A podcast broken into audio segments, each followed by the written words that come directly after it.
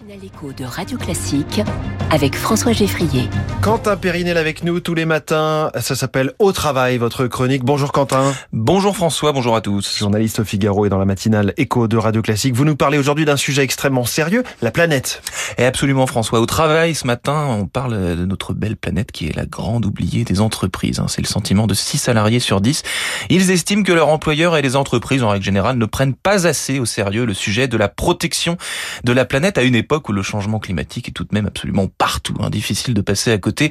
Surtout que nous sommes en ce moment en pleine semaine européenne du développement durable. L'étude engagement et impact de Choose My Company a sondé pas moins de 73 000 salariés. Le constat est sans appel. L'environnement et la planète devraient être le pilier mmh. numéro un de la stratégie RSE.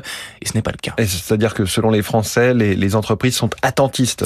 Bah, pas sur tous les sujets, heureusement, puisque peu ou prou la même population, 61,5% des sondés pour être précis, euh, salue les initiatives RSE prises par les entreprises, par exemple le tri des déchets, la réduction des émissions de carbone et la promotion de la mobilité durable hein, pour les sujets les plus en vue, plus toutes les micro-initiatives en interne évidemment qui diffèrent selon le secteur d'activité de l'entreprise concernée. Euh, parmi les mécontents, une minorité significative de 12% tout de même le sont vraiment, vraiment mécontents. Ils prennent le sujet extrêmement à cœur et n'hésitent pas à dénoncer l'absence de politique environnementale ou du greenwashing parfois.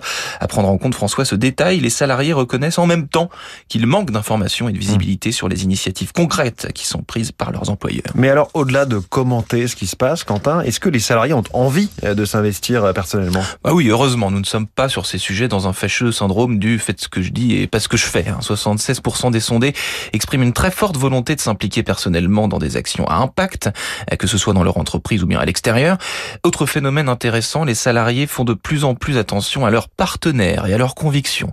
On ne collabore plus avec n'importe qui désormais. Le RSE est devenu un argument pour trier les bons et les mauvais partenaires.